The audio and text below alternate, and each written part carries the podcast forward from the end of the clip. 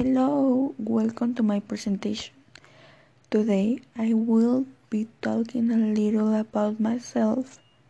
My name is E L I E E N, Eileen. I am 14 years old and I was born on December 12, 2006 in León, Guanajuato.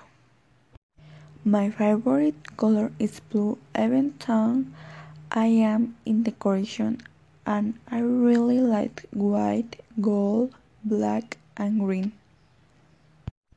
I live like two years in León and from there I come to Oaxaca.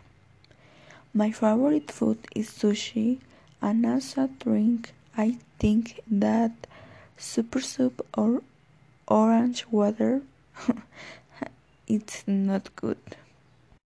I practiced a sport, kayak squash, that I had been playing for more than six years, and I am, and in a month I will be traveling to the city of Guadalajara for the most important competition of the year in Mexico.